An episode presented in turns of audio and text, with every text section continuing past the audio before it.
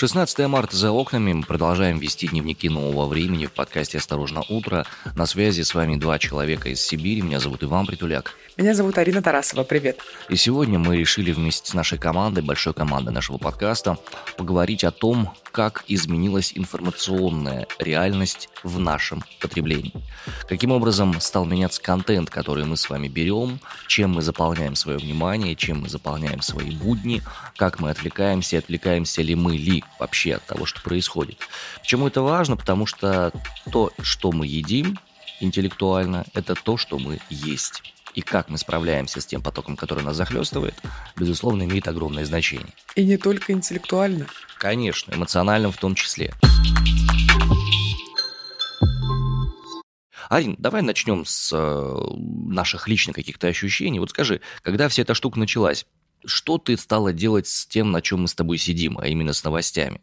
Стало ты их читать больше, стало их ты читать меньше, стало их ты читать из других источников? Как вообще все это стало происходить? Ты знаешь, э, когда все это началось, мы вообще-то, я напомню э, всем и нам с тобой тоже, что мы выходили в экстренном формате дважды в день, поэтому не читать новости было просто невозможно. Мне кажется, я знала все и даже больше, что возможно. Короче, я постоянно читала новости, э, постоянно мы их обсуждали в чате и в рабочем, и в чате с друзьями. Короче, от этого некуда было абсолютно деться.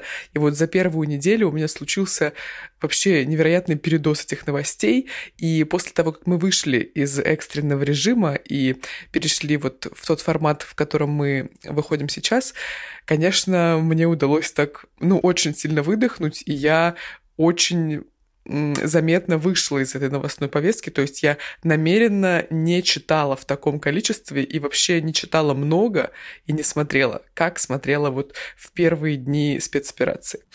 Что касается меня, то, безусловно, вначале в самом я хапнул э, информационной войны по полной, со всех сторон, каких только можно было. Ну да, мы с тобой искупались в этом во всем. Нырнули на дно практически всей этой истории. Все возможные фейки нужно было проверять, нужно было фильтровать их через себя со всех сторон возможных, которые существовали. Сейчас, конечно, удалось этот э, фонтан немножко подзаткнуть. Остались только те источники, которым я более-менее доверяю, причем источники, опять же, со всех сторон. Ради интереса зашел в группы, которые являются прямо радикальной такой направленности. Со всех сторон, опять же, чтобы примерно понимать, а радикализация этой мысли каким направлением ведет, что там происходит. Ну, знаешь, такое приятное ощущение, когда Телеграм с утра открываешь, тебя по морде битой как будто бьют, так, о, сразу как-то так просыпаешься, так, хорошо. Бодро. Это скоро, значит, у меня из-за фамилии, из-за моей могут быть проблемы какие-то, да, вот такое там, ну, судя по тому, что люди пишут в некоторых там чатах и так далее далее. Слушай, ну хорошо, что ты пишут в чатах, а не в официальных СМИ российских. Пока не на стенах, да, это приятно, конечно, это не может не радовать. Вот, а, но а, я понял, что на самом деле дисциплина потребления именно новостного контента – это офигительно важная вещь. К сожалению, так получилось, что мы профессионалы в этой сфере. И несмотря на то, что кажется, ну что в этом такого читать много новостей, когда каждая из них имеет целью своей вызвать шоковое состояние, это достаточно непросто сказывается на э, психике и на всем остальном. Поэтому сокращение объема этого потока – это прям ну, кайфовая тема, которую мы смогли сделать. Кто еще так сделал? В нашей команде, кто еще такой же ньюс-джанки, как мы с вами, конечно, наш продюсер большой, замечательный, наш редактор Сергей Простаков. Давайте послушаем, как он сейчас потребляет контент и что входит в его ежедневную информационную диету.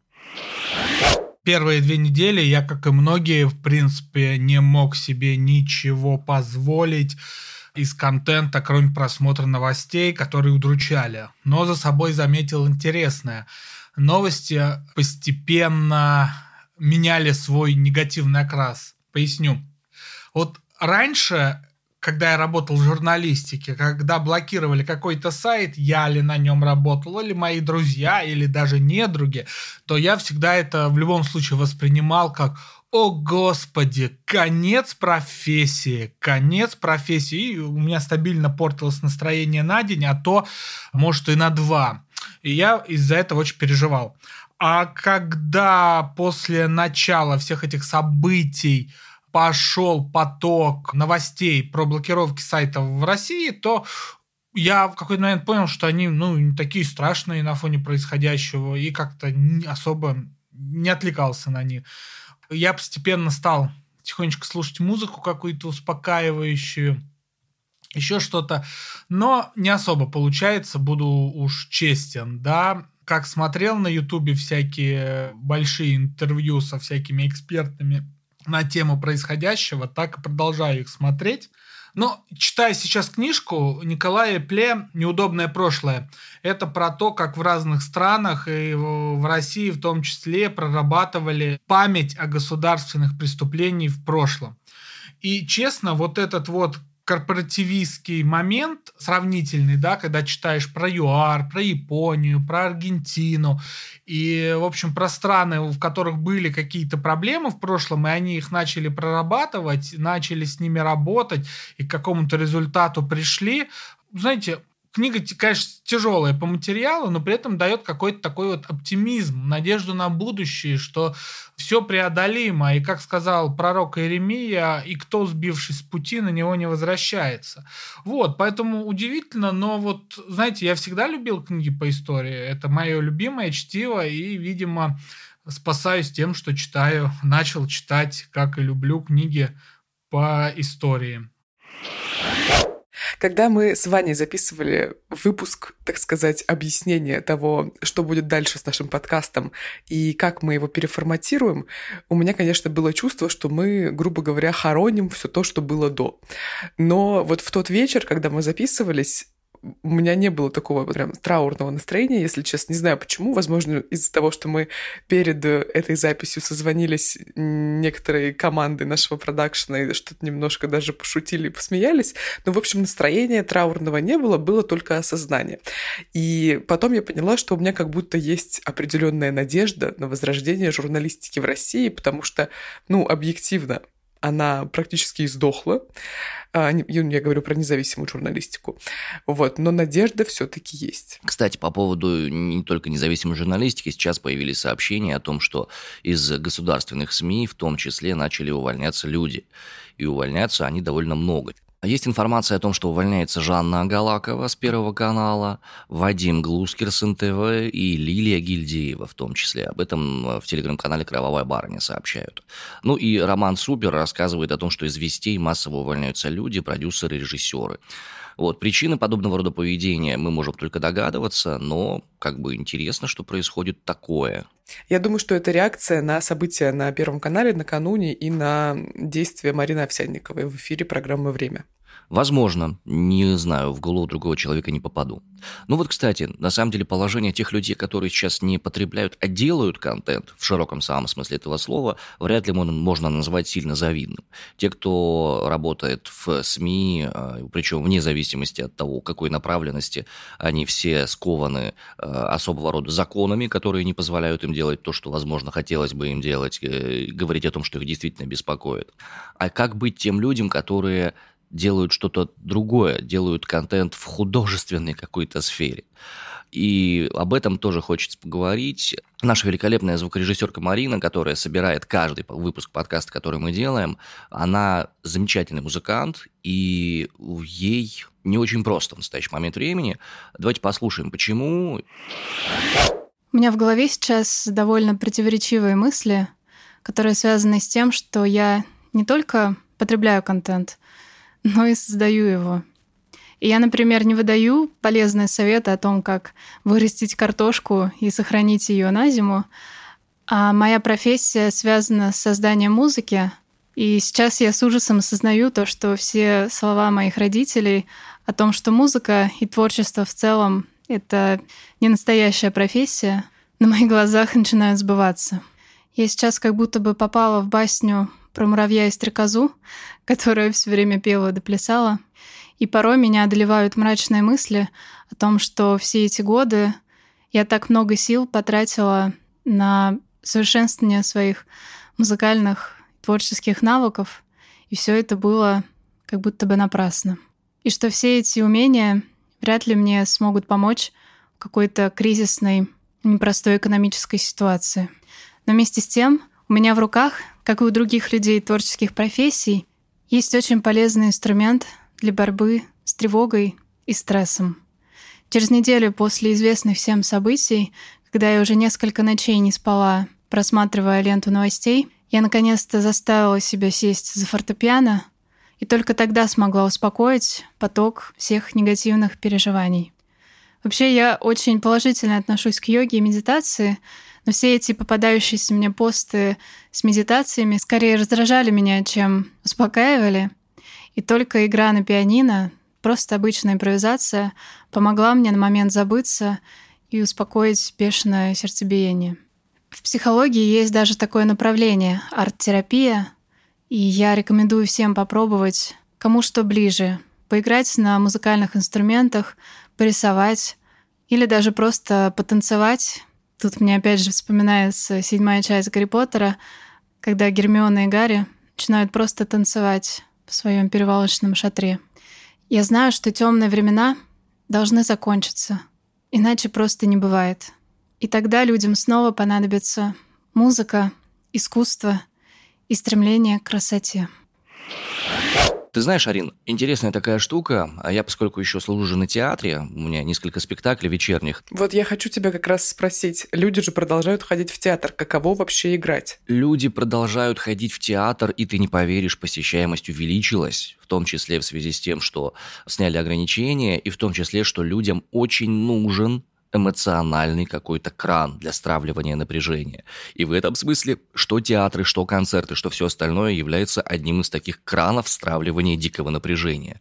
Ужас ситуации заключается в том, что сейчас все практически те пьесы, которые мы играем, они стали настолько гиперактуальными, настолько болезненно попадают в происходящие события, что возникает большой вопрос, насколько это все стравливает напряжение. Например, вчера буквально играл «Зойкину квартиру». А, «Зойкина квартира» – пьеса Михаила Афанасьевича Булгакова. На которой вы познакомились с Таней. Да, совершенно верно. А, посвященная событиям 1922 а, года, когда в Москве начался НЭП, и там история в двух словах. Женщина организовала в своем доме публичный дом для того, чтобы можно было собрать денег и уехать за границу – чтобы ее не преследовали советские власти. И мой персонаж там тот человек, который как бы э, является таким жуликом, пытающимся устроить свою жизнь. И вот там ужас заключается в том, что от первой до последней сцены можно даже костюмы не менять. Потому что текст, который там проговаривается, он настолько актуально ложится сейчас. Ах, Ницца, Ницца, когда я тебя увижу, лазурное море, песчаный берег, я на берегу в белых брюках. Вам не удалось уехать раньше, тогда? Нет, не удалось. Не трави мне душу, Иван, не трави душу. Ну и есть там сцена очень такая душещипательная. А, начинается она словами «убираться из Москвы надо», вот что думаю. Я уж не говорю про то, насколько актуальны становятся сейчас военные пьесы. Супруга играла спектакль, «Братья и сестры» он назывался, называется точнее. И там есть момент, когда э, человек, пришедший со фронта в тыл, рассказывает, как ситуация развивается, разворачивает карту, и на этой карте, ну вот большая карта Советского Союза, и там линия фронта проходит ровно между Россией и Украиной. Понятно, что речь про Великую Отечественную идет, но прямо сжимало сердце у всех, кто все это видел. У каждого по своим причинам. Фу, как-то вот так. Как-то вот так. Ну вот что касается желания отвлечься, это действительно так, потому что 24 числа, когда мы отработали, по сути, весь день, я тогда села за ноутбук в 9.30 утра, а встала из-за него в 19.30 вечера. Я вышла на улицу и такая что-то вообще не поняла, во-первых, куда делся день, во-вторых, в голове был какой-то абсолютный вакуум, я очень хотела себя из этого состояния вытащить, и я в тот момент слушала аудиокнигу «Дети океана» Павел Воля написал ее. Это детская книжка. Слушай, и это настолько стала хорошая разрядка для меня в тот момент, потому что, не знаю, я очень хорошо отвлеклась, несмотря на то, что, э, ну, у меня есть к этой книге определенные вопросы, конечно, но делаем скидку на то, что она детская, и на то, что она действительно очень хорошо помогала отвлекаться. И вот Даша Данилова, редакторка нашего подкаста, подтверждает то, что детский контент действительно очень хорош сейчас. Конечно, в первые дни э, сначала так называемой спецоперации я просто не могла оторваться от э, новостей. Я засыпала с телефоном в руках, просыпалась с телефоном в руках. И весь день только и делала, что читала новости и следила за тем, что происходит. В общем-то, единственное, что могло меня отвлечь от происходящего, были мои дети. И, собственно, до сих пор им это очень хорошо удается. Потому что они еще довольно малы, чтобы обсуждать с ними то, что происходит между Россией и Украиной. Да и, честно говоря, не хочется их э, пугать. Поэтому, когда я провожу время с детьми, мое внимание, как правило, удается переключить. И я могу какое-то время не думать о происходящем. Потом, конечно, через час-полтора э, руки начинают чесаться, и хочется опять посмотреть э, в телефоне, что там с новостями. Но вот эти полтора часа, которые у меня есть на то, чтобы переключиться, они очень важные и ценные. Мы вместе с детьми последние несколько дней читали вслух по вечерам э, книгу «Чарли и шоколадная фабрика». Это одна из моих любимых детских книг. А потом смотрели два фильма по этой книге. Один фильм 71 года, а другой фильм, э, ну вот где-то 2000-х. И это, конечно, очень отвлекает от новостной повестки. Так что детский контент действительно помогает отвлекаться. Ну а до взрослого, э, не связанного с новостной повесткой, просто не доходят руки.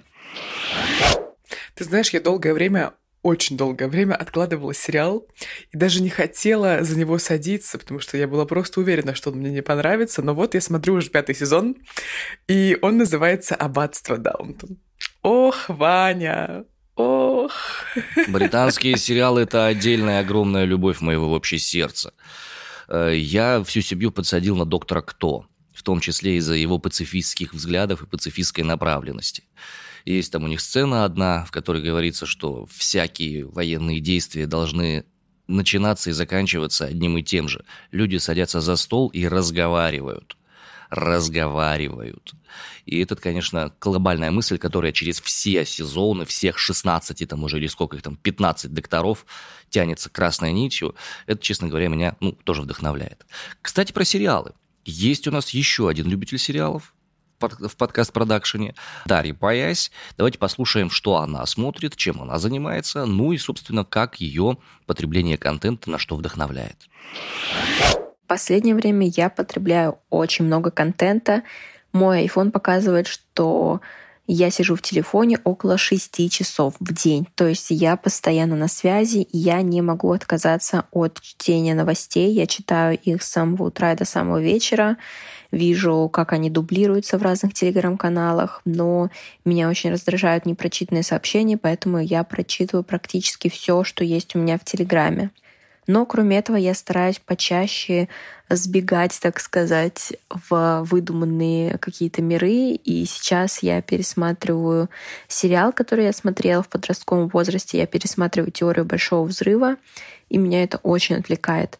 Был какой-то момент, когда мне было прям очень плохо, то есть э, я не знаю, может быть, это была какая-то паническая атака или что-то похожее, потому что я раньше никогда не испытывала таких каких-то сильных э, эмоций, каких-то сильных настолько плохих ощущений э, в своей голове и на физическом уровне. И то, что мне помогло под вечер как-то более-менее успокоиться и уснуть после такого состояния, это теория большого взрыва. Я могу просмотреть, наверное, серии 10 просто подряд. Еще я замечаю за собой, что мне не хватает привычного контента от моих любимых блогеров, потому что сейчас в Инстаграме все превратились в политологов, в военных корреспондентов, и контента, который я так любила раньше, его практически не осталось. И я очень благодарна блогерам, которые продолжают выпускать э, все равно что-то жизнеутверждающее, что-то о своей повседневности, что-то о новых ноготочках, о ремонте дома, о прогулке и походе в кофейню. Мне почему-то это очень помогает, и на самом деле я стараюсь тоже создавать такой контент, хотя я знаю, что многим он не нравится. Типа, как так можно? Люди умирают, а вы тут пьете кофе. Но мне кажется, что показывать в интернете, что жизнь, она не остановилась, она продолжается, это важно. И сбегать в такой контент от э, новостей тоже важно. И, как я уже говорила, мне такого эскапизма в блогерскую жизнь часто не хватает, потому что этого сейчас стало очень мало в интернете, к сожалению. Вообще, мне кажется важным э, понять, что сейчас, определяя какой контент мы с вами потребляем, мы фактически выстраиваем свои информационные границы. И мы сами это тот небольшой локус нашего контроля, который мы можем взять на себя и каким-то образом сделать его, ну как, нашей защитой от того, что происходит, от того, с чем мы не хотим сталкиваться, или от того, что заставляет нас с собой сталкиваться. В этом смысле сознательный подход к выбору – это клевая история, потому что надо понять, а что вас заряжает, потому что двигаться вперед надо в любом варианте. Ну и мы таким образом регулируем степень своей осведомленности вообще о том, что происходит, потому что кто-то в силу своего желания максимально сохранять безопасность для своего рассудка, старается себя максимально этого дистанцировать. Кто-то в силу того, что хочется максимально быть в повестке, максимально быть полезным, наоборот, постоянно читает новости, вот уже как три недели практически. Напомню, doom-скроллинг – это явление, которое заявляется тем, что человек максимальное количество информации хочет употребить, даже тогда, когда это начинает вредить непосредственно его психическому спокойствию и его психическому состоянию. И для того, чтобы думскроллинг прервать, для того, чтобы перестать постоянно искать максимально негативные инфоповоды в социальных сетях и переходить на что-то более легкое, ну, как раз ограничение времени потребления и сознательный контроль того контента, который вы потребляете, выбор в первую очередь того, который что-то дает, а не что-то забирает, это как раз один из способов сохранить свою кукуху более-менее на том месте, где она должна быть. Ну вот, кстати, у нашей продюсерки Вероники Демина, у нее, по-моему, максимально здравый подход к ситуации, и она так крайне уверенно рассуждает по поводу происходящего и очень спокойно относится потреблению контента, говорит, что у нее особо ничего не изменилось. Я знаю, что многие специально ограничивают себя в чтении новостей, например, ставят таймеры или читают новости только утром и вечером или как-то порционно раз в 4 часа. Я видела много таких советов, и да, действительно, наверное, такой способ позволяет многим остаться в равновесии, не переживать слишком много и как-то вот получать контент дозированно. Но если говорить обо мне, я так делать не пробовала и, в общем, не планирую, потому что у меня действует все наоборот. Если я себя в чем-то ограничиваю, я начинаю тревожиться больше. Мне лучше читать все сразу, узнавать все с первых уст. Ну, еще мы работаем в медиа, мне кажется, мы вообще отдельная аудитория, которую не стоит учитывать при подсчете каких-то общих значений. Если говорить про другие медиа, мне кажется, многие стали больше читать и слушать. Я не исключение. Многие открыли книги об истории нашей страны, которые долго пылились. И я делаю так же. Я дочитываю из Игоря, которого не дочитала в свое время. Читаю книги, которые мне советовали друзья, знакомые раньше. Вот, например, сейчас открыла книгу «Глазами клоуна» Генриха Бёля. Моя подруга давно мне советовала ее прочитать, но как-то не удавалось. Ну и вообще, мне кажется, сейчас время вдумчивого разбора чего бы то ни было, время переосмысления себя и мира вокруг, время концентрации и то, что создаете вы вокруг себя, какую цепочку из разных медиа, будь то книги, подкасты, аудиокниги, новости, наверное, тоже влияют на ваше состояние, состояние тревоги или равновесия. На самом деле сейчас сохранять какое-то внутреннее спокойствие и находить опору внутри себя – это как будто наилучший вариант. И еще один хороший вариант – это вспоминать то хорошее, что было в вашей жизни и наверняка есть и сейчас. Может быть, вы помните наш новогодний подкаст «Запах мандаринов». Так вот, мы запускаем второй сезон, вернее, уже запустили, и Даша Данилова собирает истории. Истории обычных людей о любви и дружбе, о взаимовыручке и поддержке, о помощи и понимании о людях, которые оказываются рядом в трудную минуту. Уже вышло чудо номер 21 под названием «Мы возвращаемся». Там Даша Данилова рассказывает историю о своем дедушке, который всегда был для нее настоящим другом. Если у вас тоже есть такая история, отправляйте ее в наш бот «Осторожно, подкасты». Его название можно найти в описании этого подкаста или на нашу почту, которая тоже есть в описании этого подкаста. «Запах мандаринов. Место для надежды» так называется новый подкаст, ну как новый, старый новый подкаст, который появился вновь. Это наша небольшая лепта в том, чтобы сделать ваш контент, контент, который вы формируете, контент, из которого вы делаете свою реальность, чуть более светлым, чуть более вдохновляющим. Да, ты знаешь, Вань, я еще для того, чтобы отвлечься, на самом деле для того, чтобы быть в курсе событий того, что происходит вокруг нашего подкаста, периодически захожу почитать комментарии. И вот на Apple подкастах несколько дней назад, а может быть даже и недели, появился комментарий о том, что человеку очень не нравится голос ведущей, давайте-ка его поменяем. А потом там начали появляться комментарии о том, что людям нравится мой голос. Так вот, я спешу сказать спасибо Артуру и всем тем людям другим, которые написали о том, что вообще-то им очень нравится голос ведущей. Спешу сказать спасибо и пожелать им хорошего дня. Очень приятно это читать. С голосами тут все как с э, алкогольными напитками. Какие-то нравятся, какие-то не нравятся. Если не нравится, есть альтернативные варианты. Если нравится, то ну, наслаждайтесь. Чем, господи. Что тут, что, что тут обсуждать, по большому счету? Завершая наш выпуск, хочется пожелать всем вновь устойчивости в это непростое время. Мы продолжаем делать наш подкаст, продолжаем вести дневник странных времен. Новых, странных, необычных. Новых странных времен. Продолжаем исследовать это как э, пытливые ученые, как участники, как действующие лица всех этих процессов. И желаем, чтобы мы с вами все-таки оставались людьми, а для того, чтобы это происходило, фильтруйте то, что попадает в ваш ум. Ищите то, от чего вы получаете поддержку, и не забывайте о том, что есть кое-где несколько человек, которым не все равно, что происходит у вас внутри.